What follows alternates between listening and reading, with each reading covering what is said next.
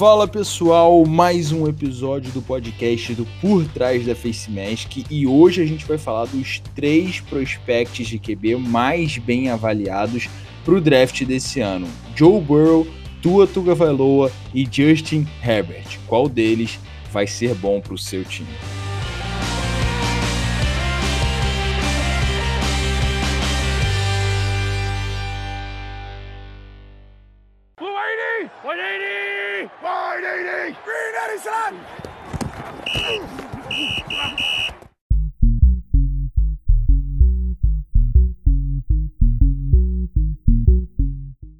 Fala pessoal, meu nome é Gabriel Zani, como alguns já sabem, já ouviram aí os episódios anteriores, e eu tô aqui novamente com os outros dois apresentadores, Iago e Flash. E aí, como é que vocês estão? Oi, vamos falar junto para fazer confusão em quem tá ouvindo.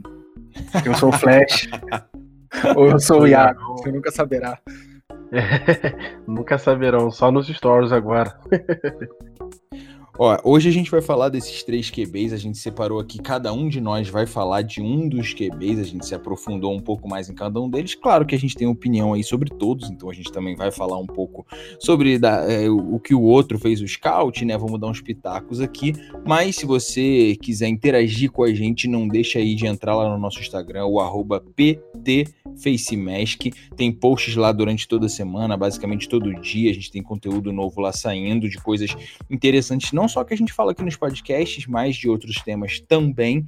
Então, manda pergunta lá pra gente, manda uma interação lá com a gente. Lembrando que a gente está no Spotify e na grande maioria dos outros players aí de podcast. E, além disso, eu acho que a gente poderia aí começar o, o, podcast de hoje. Eu não sei o que vocês acham. A gente tem aqui Joe Burrow, Tua Tagovailoa, Justin Herbert. Eu acho que a gente devia começar falando do Justin Herbert, que, na minha opinião, e aí eu não sei se é a de vocês também, é o pior dos três. Posso estar errado? Daqui a um ano, dois anos, três anos, posso estar sendo crucificado? Posso. Mas estou dando a minha opinião. Não sei se Bom, vocês concordam. registrado, né? Aí, aí, daqui a três anos puxam lá o Zani falando: Não, Justin Herbert é o pior da classe.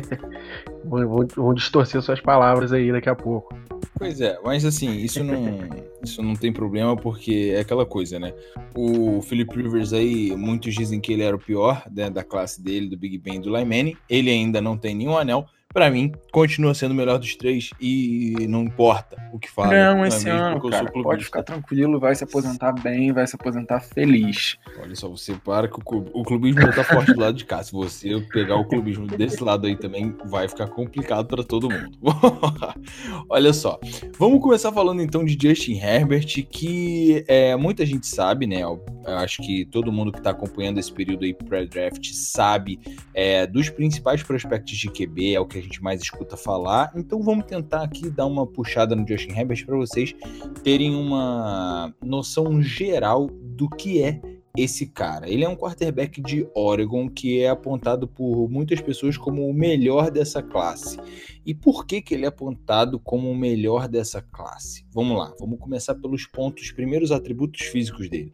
É um cara que mede 1,98 de altura, o cara tem quase 2 metros, 103 quilos. Então, assim, o cara tem um corpo aí de, porra, linebacker, né? E ele joga QB. Então, assim, é, ele atlético pra caramba, é, é um cara que é extremamente rápido, é um cara que consegue aí resolver o jogo com as pernas.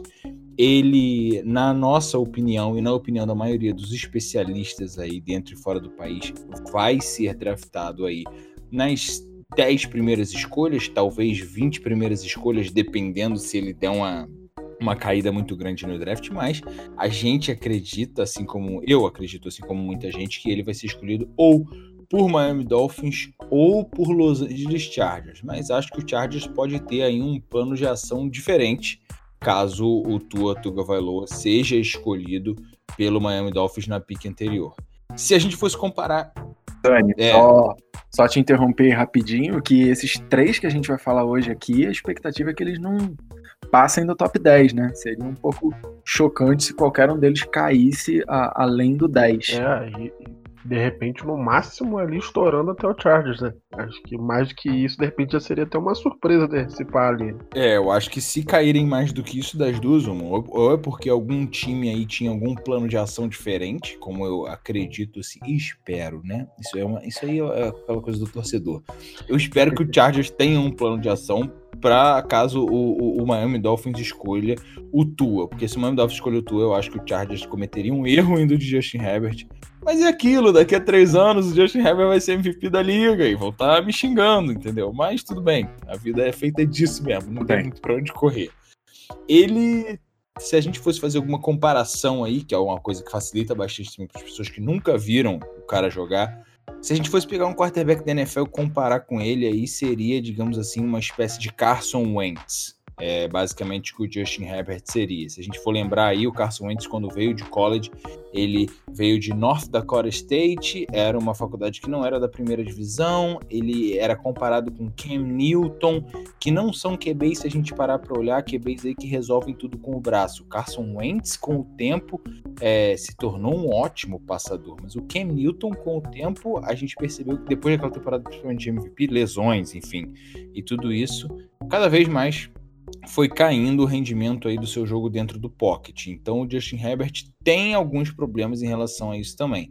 Ele tem um braço muito forte, mas tem pouco jogo da parte mental. E o esquema dele em Oregon não exigia muito isso dele. Apesar disso, ele é muito atlético, mas acaba sendo inconsistente.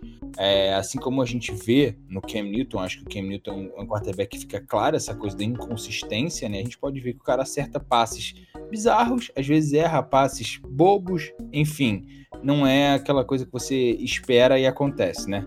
O, o Justin Herbert desses que a gente está destacando aqui, eu acho que é um dos caras que eu menos vi jogar, porque joga também numa divisão pouquinho menos de tradição, né? Com certeza. E Pac-12, não é isso? Se não me engano.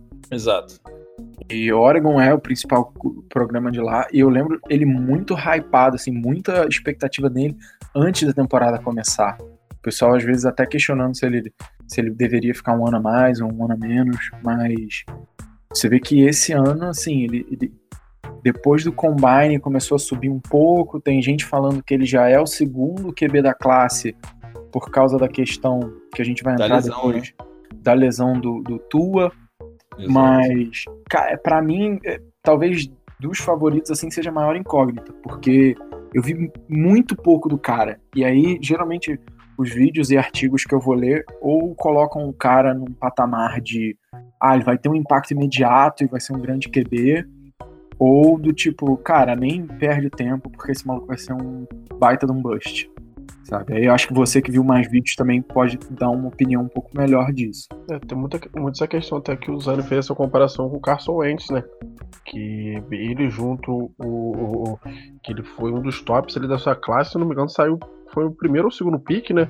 Junto com é, o Goff ali, né? Ele e o Goff, primeiro e ele segundo Goff, escolha. Né? Não sei se respectivamente ou não. É, exatamente. Foi um dos dois ali. E o Carson Wentz, ele foi evoluindo muito. Logo, logo na sua primeira temporada ele não foi tão bem, mas no decorrer ali, tanto que o Eagles aí chegou ao Super Bowl muito também graças a ele, que teve uma temporada Com brilhante certeza. MVP. Esse é MVP aquele ano, né?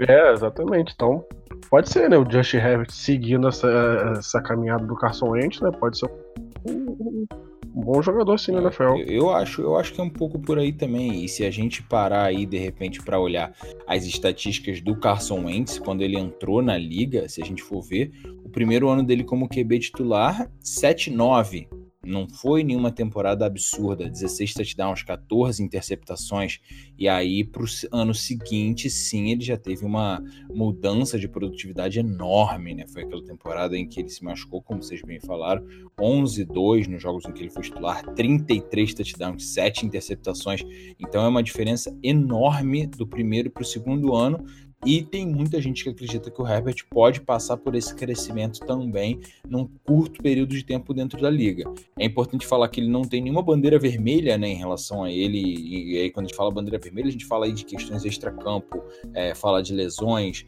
fala de coisas do passado do jogador que podem vir a influenciar, que é o que a gente vai falar do Tua Tuga Valoa já já. Mas o, o Justin Herbert não tem nenhuma red flag. Ele já quebrou fêmur, já quebrou clavícula durante a carreira dele, mas de todas essas lesões ele se recuperou muito bem, mais rápido do que se esperava. E então, assim, e você vendo ele jogar hoje, você vê claramente que ele não tem problema nenhum de saúde. Se tem um cara que tem saúde, esse cara é o Justin.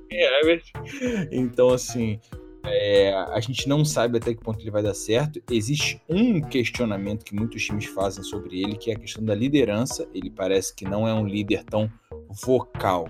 Ele não é um. Ele não tem aquela hype do quarterback. Ele não é aquele cara que vai te motivar, que vai te fazer render mais, que vai fazer os caras em volta dele ter sentirem algo diferente para entrar em campo ou para entrar num drive que precisa virar o jogo, nem nada disso. É, desde que começou a se falar do draft, começou a se comentar ele como um dos bons quarterbacks dessa classe, percebe-se na tape, você vê que é, nos vídeos dos jogos de Oregon, você percebe que ele é, tenta demonstrar mais essa questão energética, essa questão de liderança, de falar e gesticular, enfim. É, é algo que eu acho que pode ser trabalhado, mas eu não vejo isso como um problema de, não vejo isso nem de longe como um problema. Eu acho que isso vai da personalidade do jogador. E se ele for um bom quarterback, se ele performar bem, se ele fizer bem o trabalho dele dentro de campo, isso naturalmente vai passar uma mensagem para os seus companheiros e isso vai deixar a situação bem resolvida. Mas se liga só, você acha então que ele é um cara que vai ser titular desde o primeiro momento? Depende. Eu acho que depende do time que ele for. Eu acredito, por exemplo, que se o Justin Herbert for draftado para Miami, ele pode acabar sendo titular desde o primeiro momento, pela falta de competitividade no nível dele. Eu acho que o Josh Rosen já mostrou pra gente que não tá nesse nível, né, por N motivos. E aí a gente entra também em questão de lesões e afim, enfim. E o outro time que a gente está levando fé aqui, que a gente acredita que possa escolher, Los Angeles Chargers, eu acho que o Justin Herbert chegando, ele acaba. É, vai acabar sendo.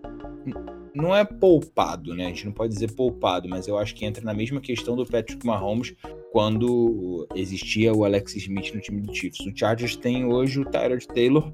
O Tyrod Taylor não é um grande quarterback, ele não é aí um melhores quarterbacks da liga, longe disso, ele tá aí da metade para baixo com certeza, mas ele não é um cara que compromete. Nunca foi um jogador que comprometeu, isso a gente não tem como falar dele também. Então, eu acho que o Chargers opta, se caso o Herbert seja draftado para Los Angeles, eu acho que o Chargers optaria por manter ele no banco, trabalhar ele por um tempo para só depois é, botar o menino para jogar. De, de, repente, fazer a mesma coisa que o, o, Browns fez com o Baker.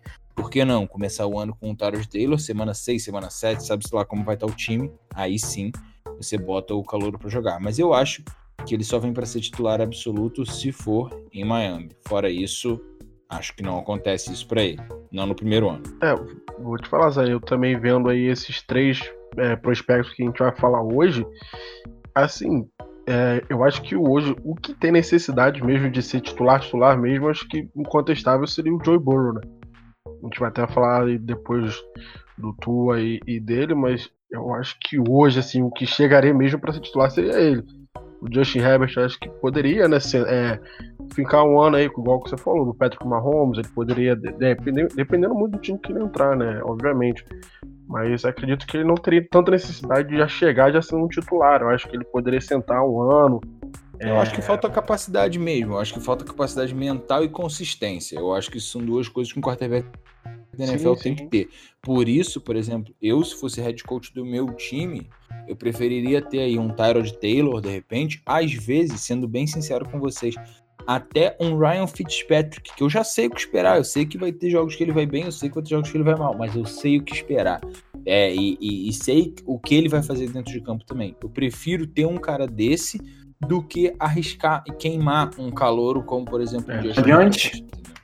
É, isso daí eu tô com você também. É, então é isso, a análise do Justin Herbert feita. Vamos seguir adiante agora para falar de Tua Tagovailoa.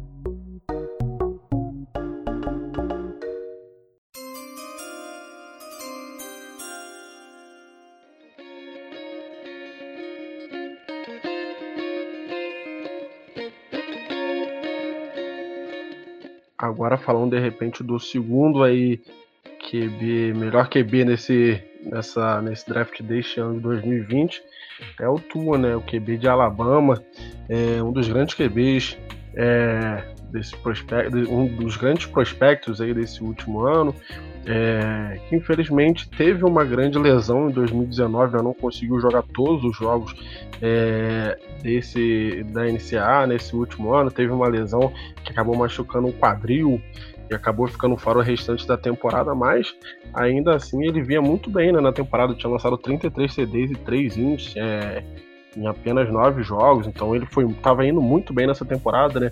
A gente vê que o Joey Burrow foi tava numa hype muito grande nessa temporada, mas de repente poderia ser um pouco é, apagada caso o Tua tivesse jogado o restante dessa temporada, né?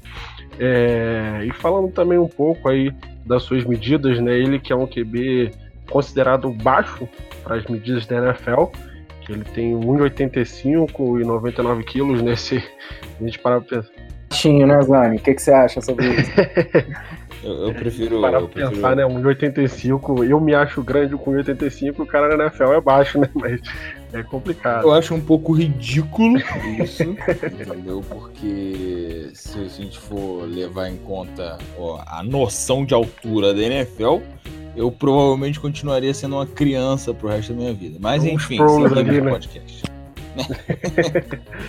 é, não, mas e até é, seguindo até essa questão do, da comparação que o Zani fez, é, muitos scouts estavam comparando o, o, o, Tua com o Drew Brees, né, por causa do tamanho, da, da precisão dos passes, mas também você, de repente, pegando essa questão é, da mobilidade, que o, que o Tua é muito móvel ali dentro é, do pocket, consegue ter a questão do, da corrida, né, aquele dual threat, né, que ele tanto lança bem quanto é, tem a opção de fazer a corrida. Ele pode ser comparado também com o Russell Wilson, né, que a gente sabe que ele consegue comprar bastante tempo dentro do pocket, se movimentando, é, escalando o pocket e tudo mais, ganhando jardas com, é, através das corridas. Então poderia ter essa comparação. E falando até é, um pouco do, do, do Tua, né? Ele que é, acabou chegando aí quase junto com o Jalen Hurts aí, que a gente vai falar também no próximo episódio lá em Alabama. É, foi campeão da NCAA em 2017, entrando ali no, no segundo tempo, lançando um TD no overtime, foi muito bem, e acabou pegando a, a posição titular ali e indo nos dois, nos dois anos seguintes. Não devolveu, né? É, nos dois anos seguintes, né, 2018 e 2019, indo muito bem. É, e falando um pouco né, das qualidades deles no, no, no, no, em Alabama lá, é, falei, né, que ele já é um, um QB dual threat, que ele consegue é, tanto lançar muito bem com precisão, né, apesar do seu tamanho é, e tudo mais, e consegue também ser muito móvel dentro é, do pocket, ele consegue ganhar um pouco mais de tempo, né, com essa capacidade de improvisação, é, quando estiver sendo pressionado e tudo mais. É, os scouts estavam é, pegando, né, e você vendo os highlights, vendo os vídeos dele, que ele consegue ter muita precisão nos três levels ali no campo, né, tanto nas zonas mais curtas ali, né, nas rotas mais curtas, tanto no, no médio ali, atrás do linebackers e na frente do safety, quanto na, a, nas bolas mais longas. Ele tem muita boa precisão nesses três levels. De repente, ele é um dos melhores braços que tem é, né, nessa classe de QBs. É, ele consegue também ter uma boa leitura antes do snap, né, que já facilita pra, é, muita coisa para fazer jogada, já consegue é, fazer o check e tudo mais.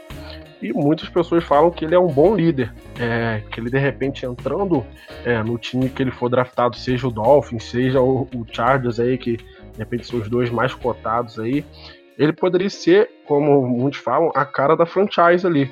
Ele poderia entrar no time e realmente ficar por um bom tempo, é, sendo realmente o rosto ali da franchise. E uma curiosidade também, né, que até a gente comentando mais cedo quando a gente estava fazendo a pauta do programa, que eu achei bem interessante, é que o Tua é destro. Só que isso ele é foi bizarro. Isso, isso é muito bizarro. E ele foi treinado pelo pai dele para lançar com a canhota.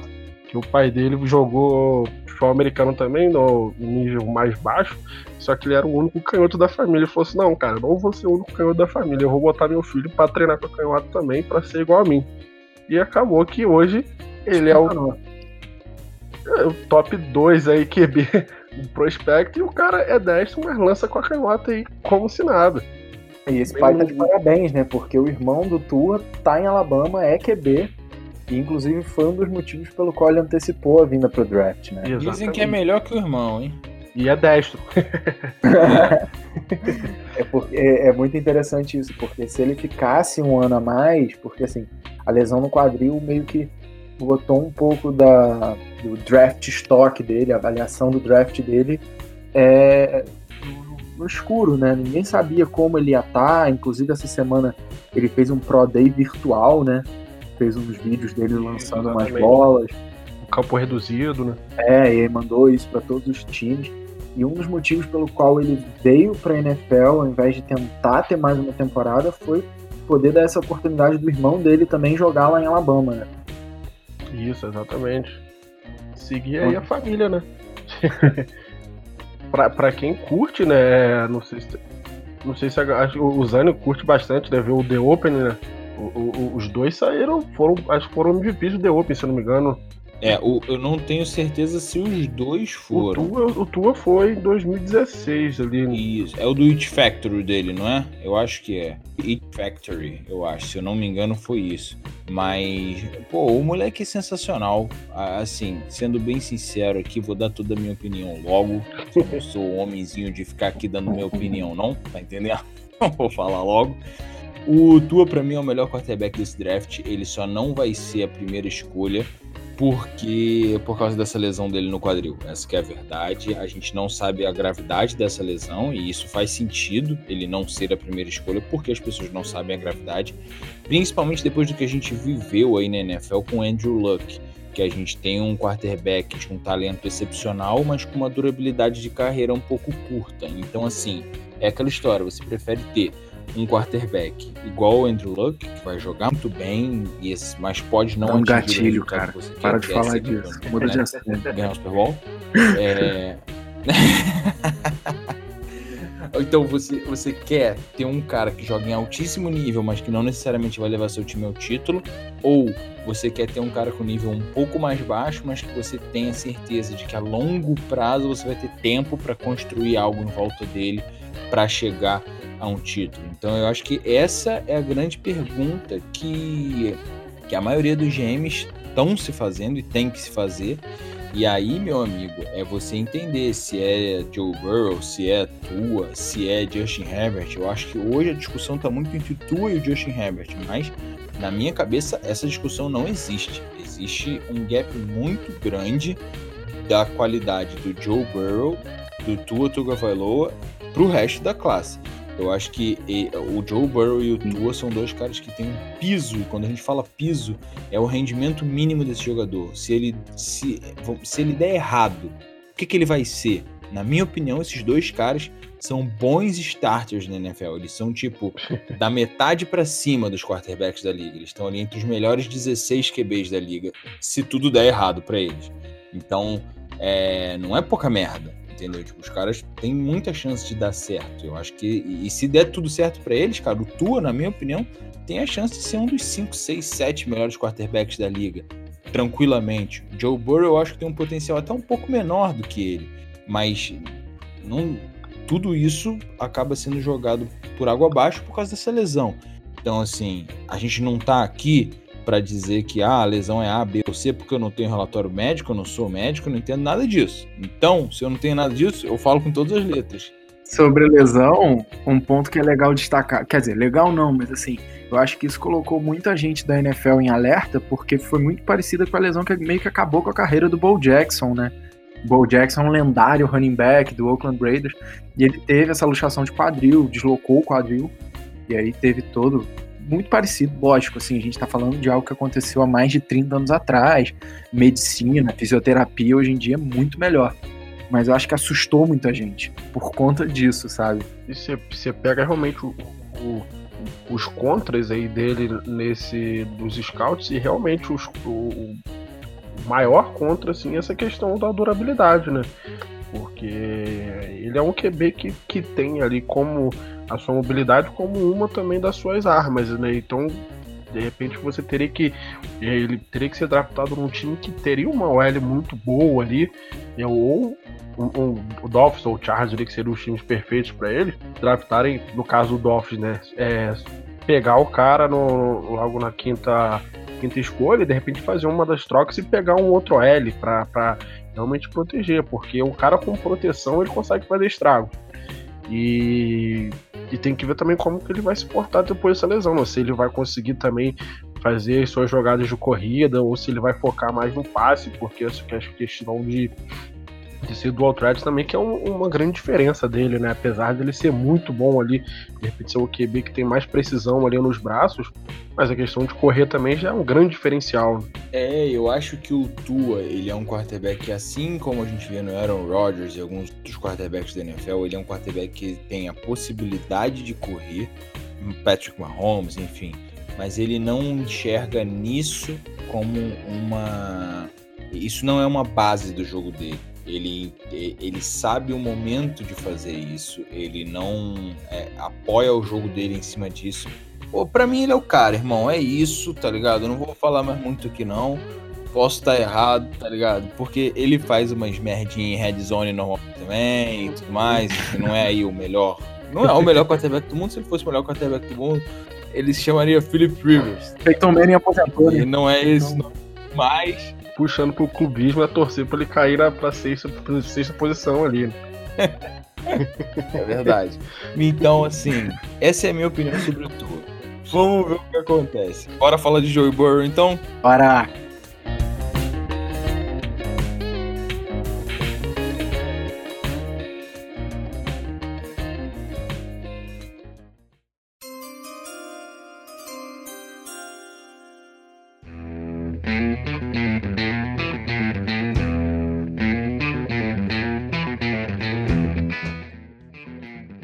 Meu amigo, que QB bom, Marquinhos. Traz pra mim. Traz pra mim, porque, pô, ó, eu. Primeiro, assim, a gente tava falando de clubismo. Eu preciso fazer um, um comunicado. Eu torço pro Florida Gators, né? Então, ano passado eu assisti praticamente, não vou dizer todos, mas eu vi quase todos os jogos de LSU por causa da, da conferência e tudo mais. Inclusive o jogo em que a gente foi surrado por esse homem. E, meu irmão, assim, a gente tá falando de um cara aí 1,93 de altura, 98 quilos, projetado para ser a primeira escolha geral aí, ir pro Bengals. E foi o que a gente falou antes. É um homem né? enorme também, né? Não é, não é um homem enorme. Mas enfim, tem é, físico de QB de NFL. Não, não ofendendo nenhum de vocês que já jogaram na posição. e assim, eu acho que seria um mega, mega erro o Bengals não pegar o cara. Tanto que, pô, praticamente nenhum mock draft tá fazendo isso, né? Tá dizendo que eles fariam isso. Porque, assim, é um cara que tem impacto imediato. para mim, vai ser titular do primeiro momento que ele chegar no time. E aí, cara, foi um prazerzão fazer scouting dele. Eu já tinha visto muitos jogos, mas rever e ler algumas coisas também de especialista foi bem legal. E aí eu fui buscar um pouco até o lado da história que eu não conhecia do Joe Burrow, né? É da classe de 2015 do high school, então aí já tem um tempinho que ele se formou no high school. Ele era um prospecto de quatro estrelas e aí ele tava naquele todo ano, para quem não sabe, a ESPN faz uma lista dos 300 melhores prospectos de high school que estão se formando naquele ano e indo para a faculdade dos 300 melhores nos Estados Unidos, ele foi o número 298 naquele ano. E aí, pô, lógico, isso também é um estado que tem tradição, mas não tem tanta tradição de high school que nem a Califórnia, Flórida. Ele é de Ohio. E aí ele teve poucas ofertas assim de programas de divisão 1. Cincinnati, West Virginia e aí Ohio State, né? Que foi para onde ele acabou indo no primeiro momento. E aí ele vai para Ohio State, que pô, um dos melhores programas de futebol americano universitário dos Estados Unidos. No primeiro ano ele faz um red shirt, que é quando você deixa de jogar, né? Porque você fica só treinando, às vezes por uma questão de tamanho também, de dar um tempo para você encorpar, entender um pouco mais do jogo. E aí, assim, os dois primeiros anos não eram muito animadores quando ele chegou lá em Ohio State. O JT Barrett era um titular consolidado, estava jogando muito bem, e aí o Burrow era meio que aquele cara que, olha, eu vou ficar sendo reserva desse cara aqui, e nos meus dois últimos anos de elegibilidade, eu vou pegar a posição, eu vou herdar a posição do JT Barrett. Mas. Aí apareceu um cara chamado Dwayne Haskins, que hoje é o quarterback do Washington Redskins. Ele primeiro toma o posto de QB 2 do Joe Burrow, então o Joe Burrow cai para quarterback número 3. E meu irmão, quando ele vê que ele não vai ter oportunidade, ele fala: pô, vou, vou me transferir. E aí ele vai para LSU, né? Porque hoje a gente, quem acompanhou a temporada, LSU foi campeão no ano passado, mas é um college que tem pouquíssima tradição na posição de quarterback.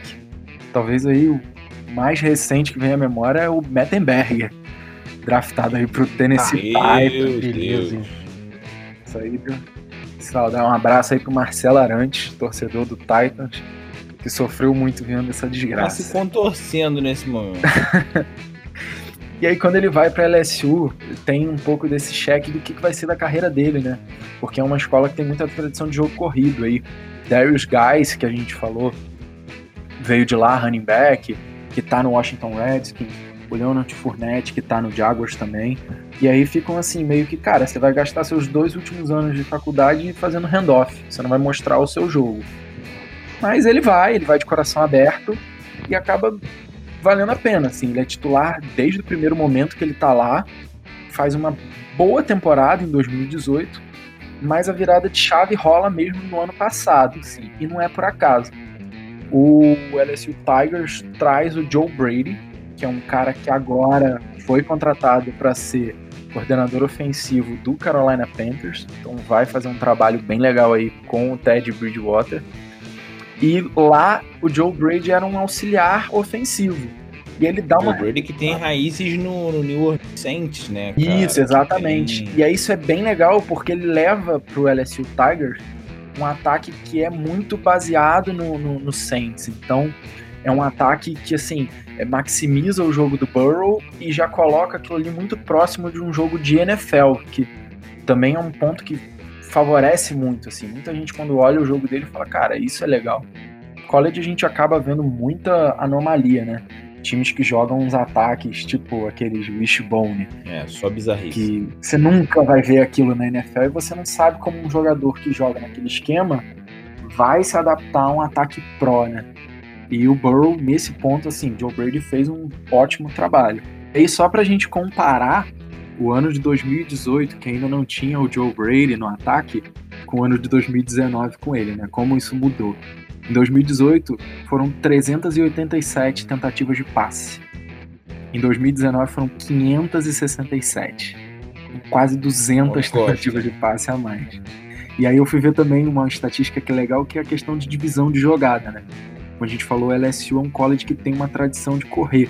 Então, em 2018, eles vão de quase 60% das jogadas ofensivas sendo corrida para no 2019 serem 46%.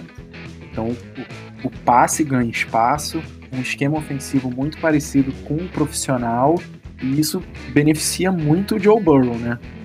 Sim. E aí, eles são campeões nacionais, Joe Burrow ganha o Heisman, quebra uma porrada de recorde. E aí a gente destaca que ele teve o maior rating da história da NCAA, que é medido um pouco diferente da NFL, então o rating dele foi 202. Na NFL a gente o teto é 158. E eu acho que o mais impressionante é que é o maior número de TD numa temporada, né? Ele faz 60 touchdowns no ano. É absurdo assim. É e aí bizarro. muita gente Pois é. E aí muita gente coloca ele como um dos prospectos assim mais bem avaliados desde o Andrew Luck. Saudade. É, eu acho que o, o grande ponto da temporada do Joe Burrow, que muita gente fala, fala é que ela não tem. A tape dele não tem momentos ruins. Né? Isso. É, é realmente um. Ele não, não tem. E quando fala não tem momento, não tem jogos ruins, não tem drives ruins, não tem, não tem nada. O cara simplesmente. Eles vão jogando contra times ranqueados muito altos. É. assim. Porque esse também é uma característica da SEC, né? Eles jogam contra a Flórida no top 10, eles jogam contra a Georgia no top 10, eles jogam contra a Alabama no top 10, no top 2, se eu não me engano. Número 1 contra número 2. E, cara, ele mantém o jogo dele contra esses times, né? Isso é muito interessante. E aí eu separei, assim, primeiro É. falar dos pontos positivos dele. Eu acho que o que mais me chamou a atenção, sem dúvidas, foi o quanto ele é acurado, né? Ele não só consegue identificar qual o alvo ideal, mas qual o posicionamento de bola que é mais benéfico para aquele passe. Vocês que já jogaram de quarterback sabem a diferença que isso faz. Então, por exemplo, às vezes um jogador numa rota no meio, ele sabe que o safety tá descendo, ao invés de jogar na frente, onde um cara supostamente teria jardas depois da recepção, ele joga a bola um pouco atrás, porque ele sabe que ele tá tirando a bola daquele safety. E aí isso faz muita diferença no jogo dele em questão de tipo, ele tem um número muito baixo de interceptação e também facilita bastante o trabalho dos recebedores. Assim. É impressionado de ver isso. Então, por exemplo, sei lá, você tem às vezes uma rota, uma fade ou uma goal. Ele sabe quando ele vai botar essa bola na frente para dar uma chance melhor para o recebedor, quando ele vai fazer um, um back shoulder. E aí eu achei muito bacana essa, essa acurácia dele, de conseguir colocar a bola não sempre no mesmo lugar, mas onde é melhor naquela jogada. É, isso aí é uma coisa muito difícil, né? Que até os quarterbacks às vezes chegam na, na, na NFL e demoram muito a desenvolver isso. Por isso, esse é um dos, dos umas, uma das características que eu acho que vai levar o Burrow a ser um, um grande quarterback da NFL. E como, como você estava falando antes, ele foi um moleque que veio de Ohio State, lá ele foi banco e durante muito tempo, mas o próprio ex-coach de Ohio State, fala o nome dele aí que agora. Urban Meyer. Urban Meyer, da, tem uma entrevista do Urban Meyer falando do Joe Burrow, que ele, ele, ele comenta que ah, o Burrow não tem o braço do Dwayne Haskins. Não, não tem. Isso aí não há o que. Se você vê, o jogo dos dois, você sabe disso. Isso não é novidade para ninguém. É muito jovem. Mas ele, durante todo, todo o tempo dele lá, foi extremamente respeitoso e tipo fez tudo que estava ao alcance dele para levar o time a um lugar melhor, para tentar levar o time à vitória, independentemente dele ser o primeiro, o segundo ou terceiro QB. E quando ele chega em LSU, os jogadores de LSU falam que esse foi um dos momentos em que eles perceberam também que esse cara estava lá para o que der e viesse. Em uma das primeiras reuniões do time, o time meio dividido, é, quarterback chegado transferido de outras escolas, enfim, é, o elenco não sabia em, exatamente em quem apostar, o, o, que ia acontecer, e ele, e ele fala para o time inteiro ouvir que não importa se ele vai ser o primeiro, o segundo ou terceiro QB, ele vai todos os dias fazer o que tiver ao alcance dele para que aquele time seja melhor.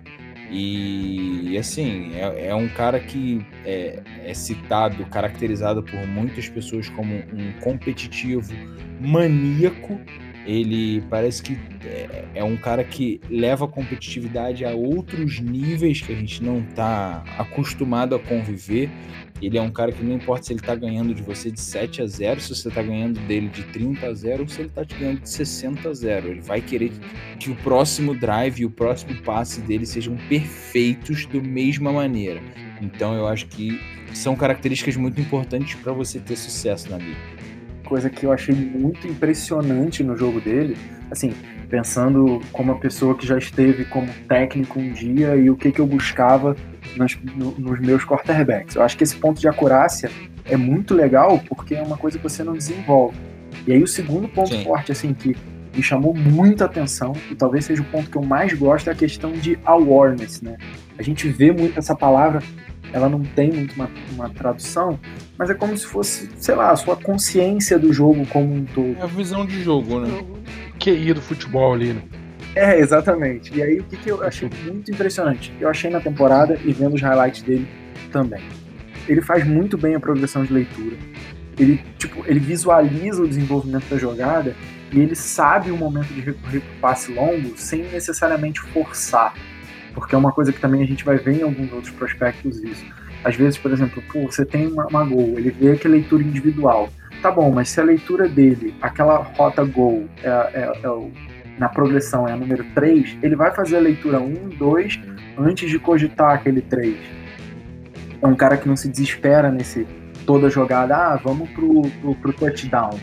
Eu acho que isso faz muita diferença. E ele também lê muito bem defesa pré e pós-snap, né? Talvez um pouco de um background, porque o pai dele foi um, um defensive back que jogou na NFL até algum tempo atrás. Ele era coordenador defensivo do college lá em Ohio. Talvez isso seja um aspecto do Joe Burrow entender muito bem as defesas e conseguir fazer os ajustes, saber mais ou menos, conseguir ver essa visualização. Às vezes a defesa faz um shell, ele consegue se adaptar a isso muito bem. E, cara, eu acho que essa questão de leitura e precisão, acurácia, o resto você desenvolve, sabe? Que, não, não que ele tenha muitos buracos no jogo dele, mas assim, isso para mim seriam, são os principais pontos de, cara, esse maluco vai ter um impacto imediato na NFL em qualquer time que ele for, que seja o Bengals. É, eu, eu concordo com basicamente tudo. E aí eu acho que para a gente finalizar, eu acho que a gente poderia aqui falar de cada um o que a gente acha que é o, o mínimo e o máximo que eles podem atingir aí dentro da, da NFL. O que, que vocês Pode acham? Ser, deixa eu só, só concluir aqui, porque a comparação profissional dele que eu fiquei devendo, que é o Tony Romo, né, cara? Ah, que é um cara. Pô, eu que... gostaria de um Tony Romo no meu time, mas, Pô, ele, mas ele, ele não vai dropar snap de, de, de, gol aqui. playoff, não, Vamos né? torcer pra ser um Tony Romo que ganha um anel, porque, pô, jogava muita bola. Era bom Mas mesmo. Joe Burrow, nem- Joe Burrow nem vai ser holder também pra precisar dropar a bola. É, se ele for inteligente, ele foge dessa. né? É. Mas vamos lá, vamos falar do teto do piso. Vamos começar pelo Joe Burrow então, já que a gente já tá nele aqui. Então, cara, O que, que você acha? eu acho que eu consigo ver o Joe Burrow sendo um desses caras, um dos melhores quarterbacks da, da NFL. Mas é, o, o piso dele talvez seja estar num Cincinnati Bengals que não sabe desenvolver o talento dele. Eu não sei se ele iria cair realmente no, no melhor time possível ali, né, hoje. Então, mas assim, eu não acho que vá ser. A não ser que ele, ele não tem red flag de lesão. Então, acho que no pior dos casos, poderia ser, ser um jogador na média por quatro anos, que seria o contrato de calor dele, e depois ir buscar outro time. Uma espécie. Vamos, vamos, vamos botar aqui, tentar. Se, o- se tudo der errado pro Joe Burrow, ele vira uma espécie de Case Keenum, uma espécie de Kirk Cousins. Eu acho que um Kirk Cousins é, é um bom paralelo esse aí. Se É um tudo der vai errado. Se tudo der errado, é. Mas se tudo der certo, cara, eu acho que ele entra nesse hall aí junto com Lamar Jackson, Patrick Mahomes, que são esses caras que são a nova geração de QBs da NFL, né? E vem com tudo, né? Sim, sim. É. Agora fala aí do Justin Herbert. Olha, o Herbert eu acho que é muito próximo daquilo que eu, que eu tinha falado. Eu acho que se ele é, for. Na verdade, eu falei do Tua, né? Eu dei minha opinião do Tua. O, o Justin Herbert, vamos lá. Eu acho que no melhor dos casos, se ele for tudo o que a gente gostaria que ele fosse, eu acho que ele seria aí uma espécie de. Não vou nem dizer Cam Newton, porque eu acho que a gente não tem como, como dizer que hoje ser o Cam Newton é uma coisa boa, né? Porque afinal o cara tá sem time, né? Então, assim, não, não sei se esse é o, o teto Foi MVP, do pô. Justin Herbert, mas eu acho que não fica Se muito ele pegar um disso, MVP não. de? NFL já tá bom, né? Exatamente, é, é por isso que eu tô pensando aqui também, na hora de fazer. Eu acho que talvez o teto dele seja exatamente isso: se- é ser um Cam Newton. De repente ter uma ou duas temporadas aí acima da média, em que ele vai conseguir levar o time dele aos playoffs, fazer esse tipo de coisa, mas que ele não vai ser um cara que vai ter uma durabilidade muito grande na NFL. Eu acho que ele não vai ter sucesso na NFL durante 10, 15 anos. Durante 10, 15 anos ele vai ser ali ah, um dos top 5 QBs na liga. Não, eu acho que o teto para ele é, é isso, é ser é estar dois ou três anos entre os melhores quarterbacks da liga. Mas se ele conseguir isso, isso não vai durar muito tempo. E se tudo der errado para ele, ele vai virar um Robert Griffin terceiro, vai se machucar e não vai mais ser titular de time nenhum. E a melhor opção para ele vai ser ser reserva do Tyrod Taylor no Chargers. Thiago, Bom, conclui é isso. aí então, depois dessa mensagem inspiradora. Aí fica difícil. É, Então, cara, o Tua, eu acho é, obviamente, dependendo do time que ele entrar, ele já consegue ter um bom impacto aí já logo de cara. É, para mim, ele consegue pegar alguns Pro Bowls aí durante a sua carreira. Obviamente, se ele se manter aí é, saudável, né? Essa questão das lesões, É, eu acho que ele pode, de repente, seguir muito essa tona do Kyler Murray, né, que já chegou na última temporada, já ganhou o prêmio de, de Hulk do ano, então eu acho que ele pode, de repente, vir junto com o Kyler Murray, já ser um dos bons QBs aí durante as próximas temporadas. É, pegar o teto dele, cara. Será que é muito botar ele junto com o Wilson Wilson ali? Pegar um Super Bowl. Não, faz sentido, faz sentido. Né? Eu acho que ele pode chegar, é, é obviamente, né? Dependendo. É isso aí mesmo. Ele cair ali. Eu acho que tanto o Dolphins, né, que tá tendo essa remontada, é, acredito que não logo de cara consiga isso, mas de repente no Chargers ali ele consegue já ter um impacto bem bom logo de cara ali. Junto com o Tyrod dele, eu acho que ele pode ter um teto ali, de repente, o Wilson Wilson da vida. Eu concordo. Eu gostei das análises, hein? Achei que as análises foram bem boas. É, agora se der errado, aí, rapaz. Robert Griffin III, histórico de lesão, vai ser reserva é, do Cara, é, ele, eu acho que ele pode ser um, um RG3 aí, cara. É, porque era um, um, dos melhores da sua, da sua, do seu ano, né? Ganhou, no caso, o RG3 até ganhou o Rasmo, né?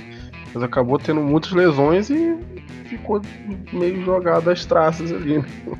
Ele é realmente jogado. Eu não sei se exatamente as traças ou se outros bichos, mas né, com certeza não, não, não, não foi coisa boa que aconteceu com ele. Mas bom, então esse aí foi a, essa foi a nossa análise aí dos três top prospects né, dessa classe de quarterback. Agora, se o seu time não está no top 10 e o seu time vai escolher quarterbacks de outro lugar, que não são esses três, você fique tranquilo, porque já estamos gravando hoje a podcast que vai sair falando sobre os outros quarterbacks dessa classe e quais é, quais são os fits interessantes aí, de repente, para cada time, qual é o time melhor, aquele, esse e tudo mais, e quais são esses quarterbacks para você poder conhecer, de repente, aí o futuro, a futura cara da sua franquia. É isso, não é?